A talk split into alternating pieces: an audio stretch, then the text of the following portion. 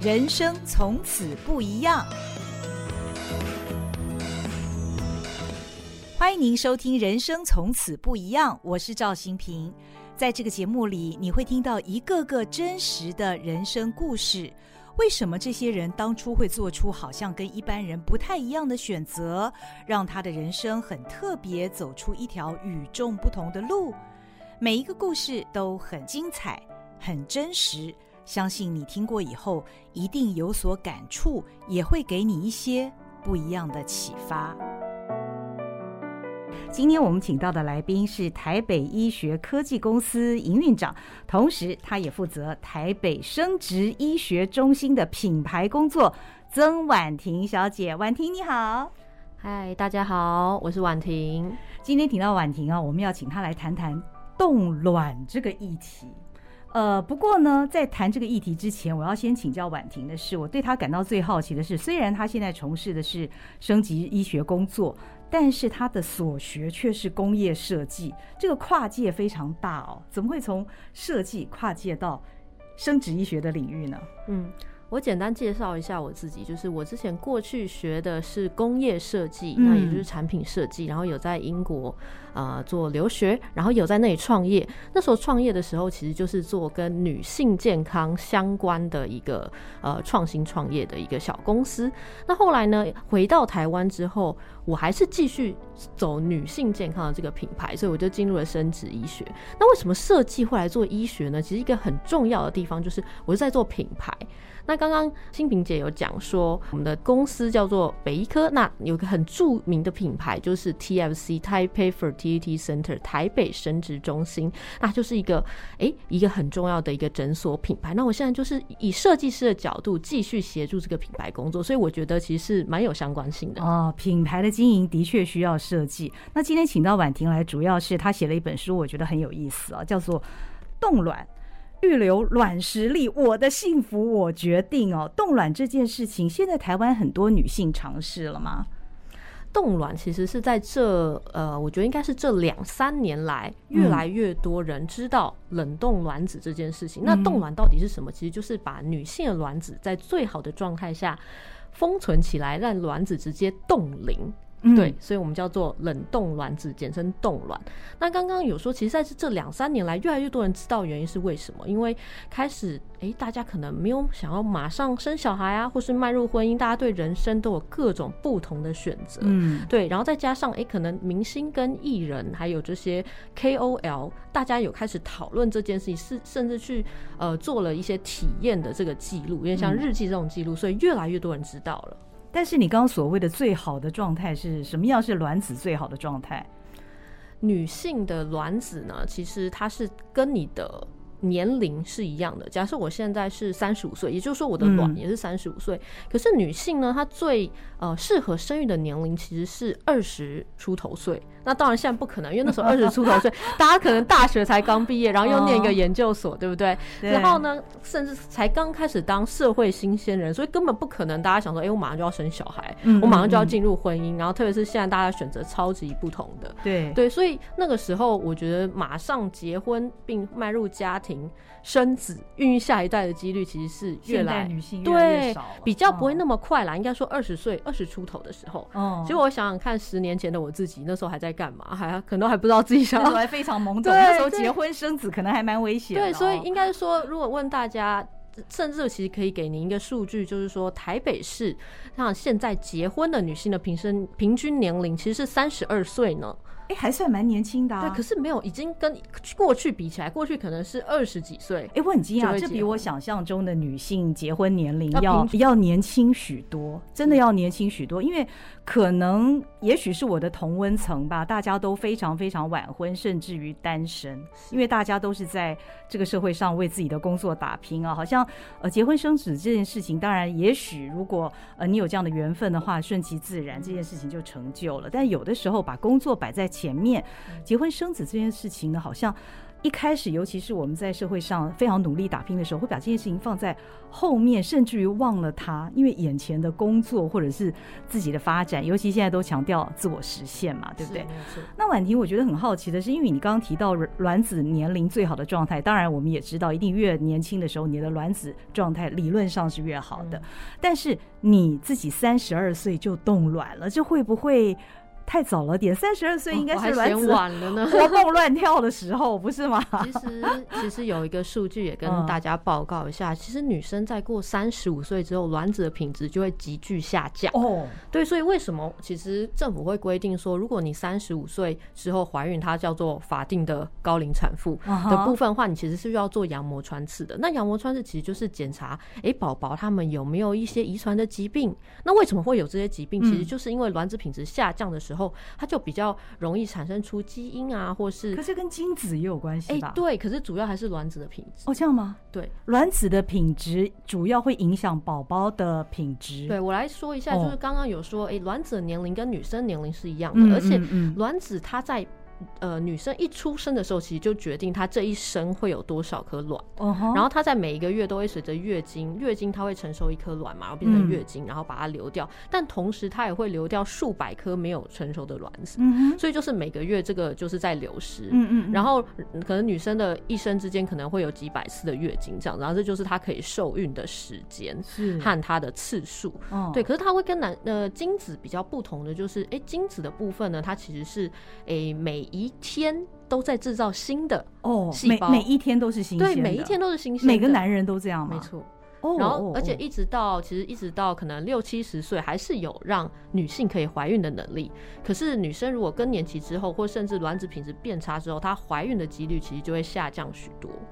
对，可是这件事情并不是所有人都知道，因为大家都在想说，哎、欸，到底要不要结婚？然后或者说，哎、欸，我可能要冲刺一下事业，他哪会管我的自己的生殖细胞的品质是怎么样？而且大家现在看起来其实都非常的年轻漂亮，对，然后他有在运动啊什么的，哦、所以这样子应该也会让卵子的品质比较好吧？呃，其实是。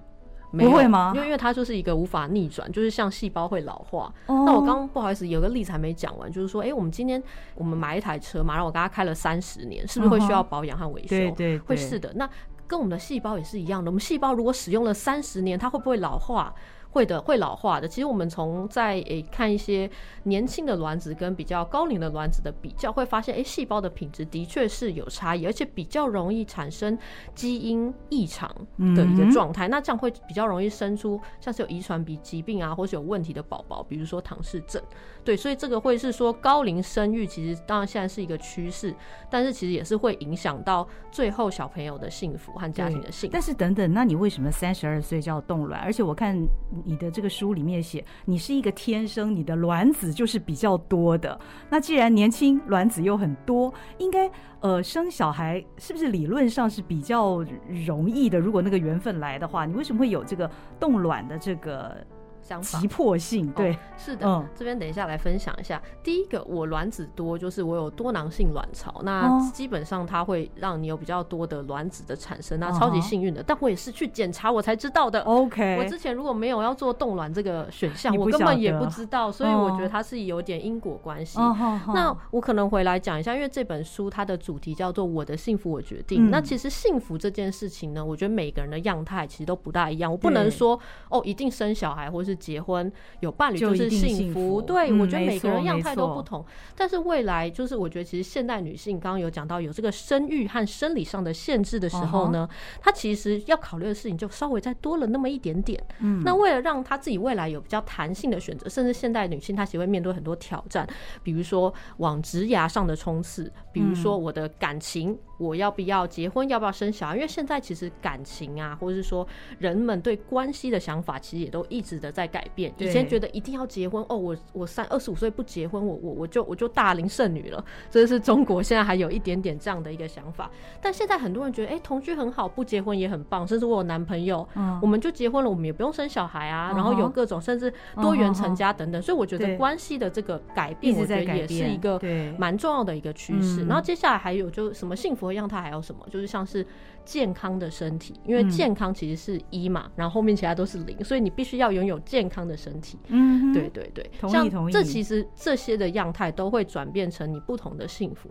那你如果没有从事生殖医学产业，你会跑去冻卵吗？嗯、我真的很好奇，你为什么当时想去冻卵的原因？对对对，你还没有回答我。对，是，所以我要先讲完。对，我刚刚讲有几个不同幸福样。那对我来说，因为之前我自己曾经在英国有创业，嗯，有开一间小公司嘛。那那个时候其实就是超级忙，很忙很忙，然后还跟男朋友分手了。哦、然后那时候就会觉得说，哎、欸，我很多事情都有规划，然后我也在做我自我实现的这个路上嘛。嗯嗯，那是不是我的生育这一块也需要做一些规划呢？因为我其实有想过，我自己是很想要要有小朋友的。哦、所以以一个倒推法来说，哦、我之前就会做一个呃还蛮精准的规划，虽然计划永远赶不上变化。Okay, okay 比如说我三十五岁，我想要结婚生小孩，嗯、然后在这之前，我是不是应该要交个男朋友？对那交男朋友的话，可能就是还要交往个几年，对不对？那所以我就倒推回来，如果我在某一个时间点还没有对象的话，嗯、我是不是就是可以先把我的生育的这个机会，或是我的卵子先冷冻起来？因为我现在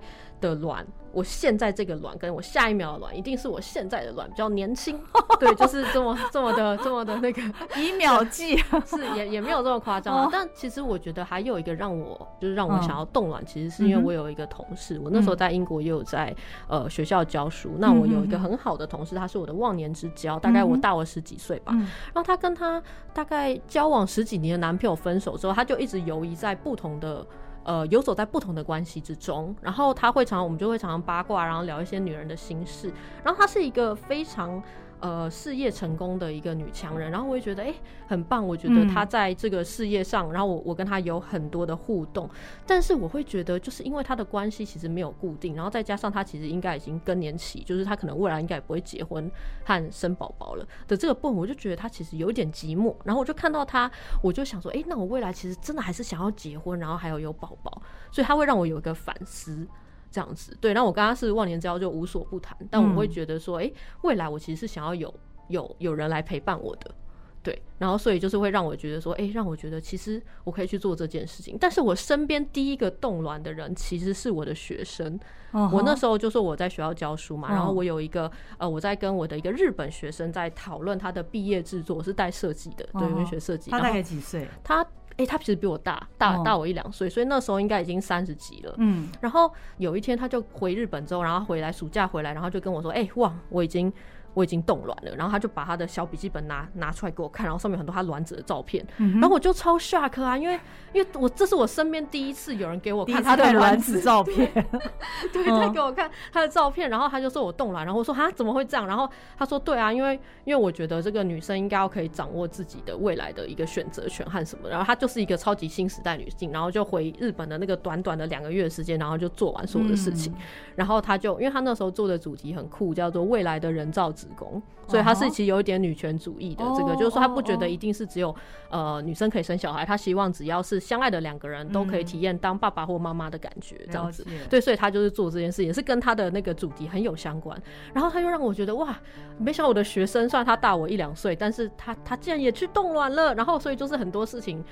就串在对串在一起，就是让你意识到这件事情。所以其实我觉得第一个就是考虑对，好，生活上很繁忙，然后我在创业，然后会觉得很多事情其实要预先规划的。你看，创业家就是一个很好的 project manager 这样。然后第二个就是哎，我同事给我的启发。然后第三个是我的学生给我的刺激。所以我后来回台湾之后，大概很快就决定要去做这件事情了。哦，我觉得从刚刚呃婉婷一连串的这个告白啊，我我觉得她的确是新时代女性的一个代表。第一个，她现在也创业，她有自己的事业。那所有的事情，她刚刚讲了，她是 project manager，所以每一件事情她都希望能够在她的掌握当中。但是婉婷生小孩这件事情，不是还需要有男性的这个角色吗？我觉得冻卵呢，听起来它像是一个保险的概念，就是我们先预存预存我们现在的情况比较好的卵子，那给日后也许我们会使用，但是不一定，因为说实在，生小孩这件事情一个人不能办成嘛，还是要有另外一个人呢、欸。所以。呃，你去怎么去说服？因为你现在是从事这个生殖医学的工作，我我觉得你出这本书，你也有有一点点在宣导，好像女性其实你可以有自主权，你可以有这样的权利，你可以先把你自己最好的卵子动起来，那这对于你未来在冲刺事业的时候，你也比较没有后顾之忧。这的确是一个选择，但是这跟你的。幸福，我觉得是两回事哎、欸。对，我觉得应该是说，像比如说我的另一半和有谁想要跟我生小孩这件事情，其实我没有办法百分之百的决定，嗯、但我有点像是帮我自己未来先做一个准备。所以当也许我们遇到那个对象，或是所有事情都准备好的时候，哎、欸，我不会因为我的卵子已经老化了而无法使用。哦，对，然后甚有这个遗憾。对，甚至对，甚至对我来说，我可以第一胎是自然生，因为我想要生两个嘛，然后第二个再用。哦第二胎再用以前的这个储存的卵子，uh huh. 对，所以它其实是有一个比较变动性的一个弹性。所以你连哪一胎是要用自然的卵子还是冻的卵子，你都想。可是我觉得，哇，这个 project manager 真的是每一件事情都管控的非常好。但不要忘了，你未来还有另一半的。是。另一半的选择，对，其实其实应该是说，我刚刚讲的是现代女性面对的所有的挑战，不不管不管是健康啊，还有生涯规划，还是职业，甚至感情，其实冻卵这件事情只是暂时的让你有一个解套，或者说让你舒缓，没有那么的紧绷。可是所有的问题，你要自己还是要去想办法解决。不是说你今天冻卵之后你就不用找男朋友了，还是是要找哦，因为 对对，如果你要找的话啦，应该是这样子讲。对对对，那其实蛮多人他是他以前甚至是说，哎，他不。因为其实，在书里面有一个案例，就是说，她是也是一个女强，然后她本来不想要结婚，也不想要生，因为她觉得自己没有希望了，或者说她就是想说，反正我现在目前的状态其实非常的忙。嗯、可是后来她意外的知道，哎、欸，有冻卵这个选项，然后她一去做检查的时候，发现自己的卵素卵子数还不错呢。然后后来她就跑去做了冻卵，哦、其实她只是为为自己的未来预留一个选项啦。嗯、那她之后觉得这件事情比较有保障，对，而且比较像是她的心理上的一个支支持。那她之后如果要不要使用，我觉得第一个。你没有卵被冠上说，哎、欸，我的状态已经不好了，我已经生不出来。跟我今天有存一个保险，但是我今天决定不要使用它，那个感受其实是蛮不同的。对，如果你很在意这件事情的话，嗯、那既然我们谈到冻卵了，我们也来谈一谈各方面的须知好了。可能呃，是不是每一个人的条件都适合，都可以冻卵，只要他仍然。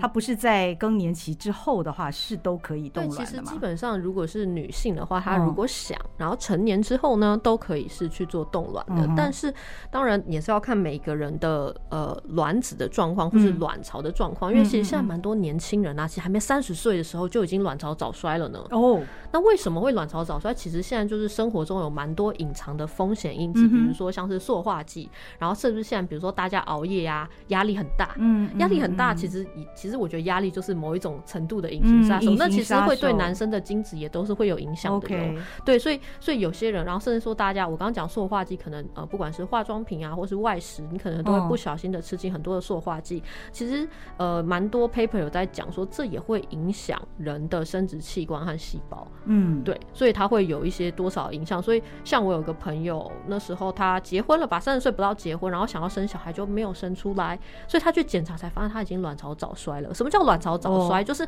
你的卵，你的卵巢的年龄跟你身体的年龄是不符合的。嗯，然后我们会测一个叫做 AMH 值，叫做康穆勒氏荷尔蒙的值，它其实会告诉你你的卵巢里面还有多少颗子弹，还有多少颗卵子这样的一个状况。那如果你的 AMH 值越低，你的卵子的库存就会越少。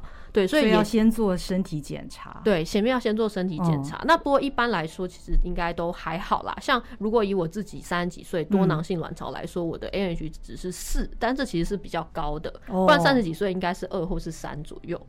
对，OK。然后那我那个朋友呢，他在三十岁不到的时候，可能二十八吧，他就零点。零点一之类的，很低的，对，很低。那时候基本上就已经接近更年期的这个状态，所以这个不做检查还不知道。对，可是他也是因为他就觉得，哎，怎么肚子一直都没有消息啊？然后他才去检查，然后后来医生就说，嘿，你赶快来做。然后后来他其实也是搭配吃个排卵药去算一下他的那个排卵期，也顺利的怀孕了。所以他其实根本也没有做冻卵或是做那个生殖，然后生殖这样子。哦，对。那冻卵手术取卵的这个部分，它算是一种手术嘛，对不对？所以它会不会有风险？手术的话，基本上它当然是一定会有风险，哦、就跟你今天开车出去，有可能 会不小心有车祸。可是基本上现在这个医学很进步来讲，这几率都非常非常的低。哦、那以冻卵来讲的话，它唯一有一个可能比较，就是可能零点几 percent 的人有机会遇到的是一个叫做卵巢过度刺激的一个部分。哦、对对对，对，因为你要一些报道，对，你要取卵嘛，那你取卵的话，其实就是要给药。给药的话，它会让你，我刚刚不是说每一个月，其实你都会有很多没有成熟的卵子，它会随着月经一起排掉。嗯、那今天在冻卵的过程中呢，它其实就是用药物把这些卵子一起资源回收，把它变成熟，让它没有排掉，所以你就可以一次把它取出来。所以这是一种刺激卵巢的一种。对，它是一个就是用药物嘛，哦、那基本上它会做一点刺激。那这个部分呢，有一些人他会有很少部分的人会有这个不舒服的状况。哦，只会不舒服，不会有什么后遗症。他们是有一些也是会有一些像是。呃，腹水的部分，可是因为通常它会就身体会自然的吸收，嗯嗯嗯，对。那我自己本身是完全没有什么状况，就一做完第二天就活蹦乱跳。第一个你年轻，然后第二个因为你说你是属于卵子比较多的，可能相对在这个程序上是比较容易的，跟卵子多不多没有关系，因为那就是一个每个人身体状态都不同，所以其实还是要呃，比如说他有一些注意事项，就是要 follow 医医嘱这样子。嗯嗯嗯。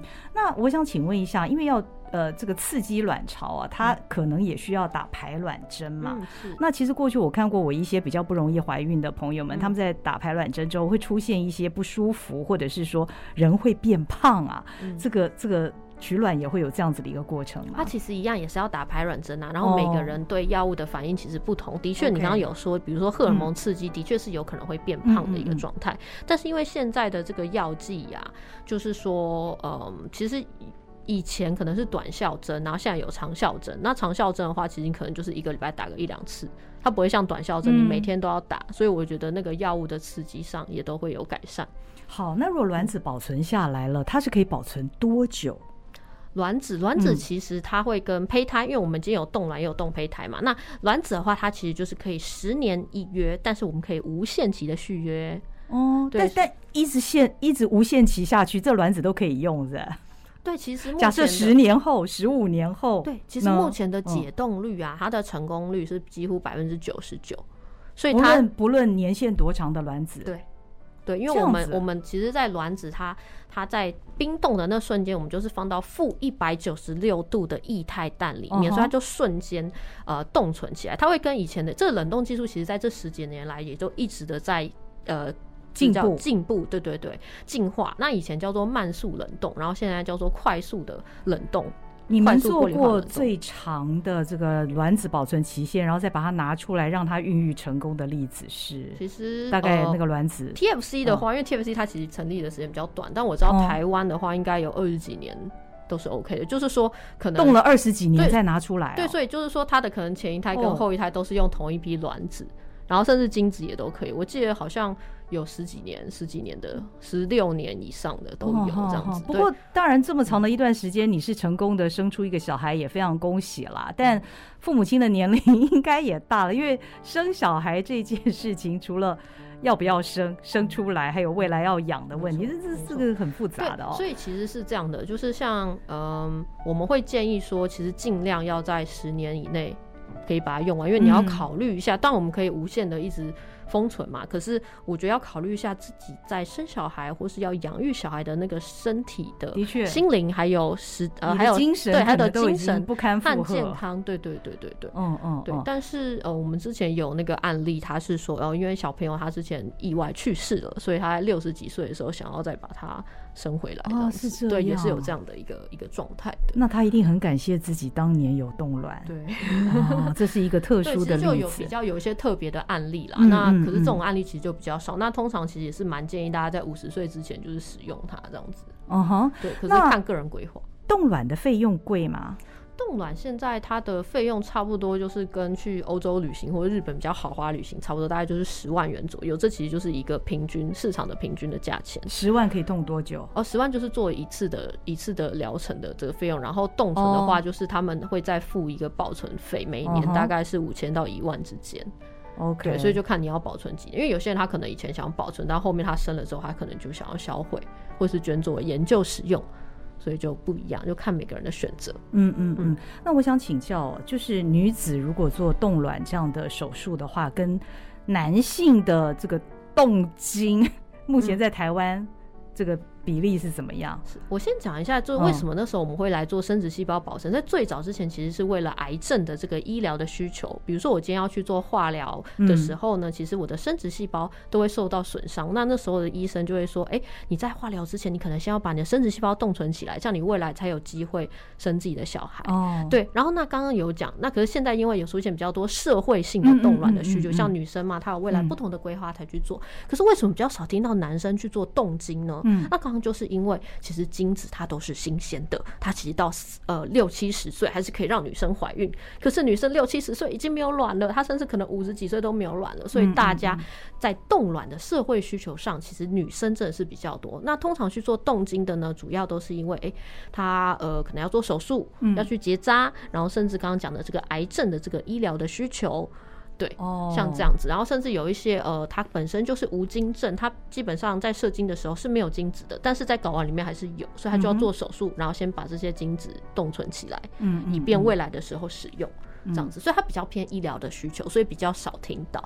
呃，今天听了婉婷的一席话，其实我觉得我自己的健康教育不及格哦，对自己的身体非常不了解。我想很多的听众跟观众朋友们可能也跟我一样哦，对于自己的身体真的不是那么真切的了解。那当然，今天婉婷她提到关于冻卵的这件事情，保留自己的卵实力，那她的分享给大家参考。那这是一个选择，看你有没有这样的需求。那每一个人的幸福都掌握在自己的手中，所以这是一个。考虑的问题，这是一个思考的问题。那婉婷也祝福你哦，谢谢，谢谢你今天来到人生从此不一样，谢谢你的分享，我们下回见喽，拜拜，谢谢，拜拜。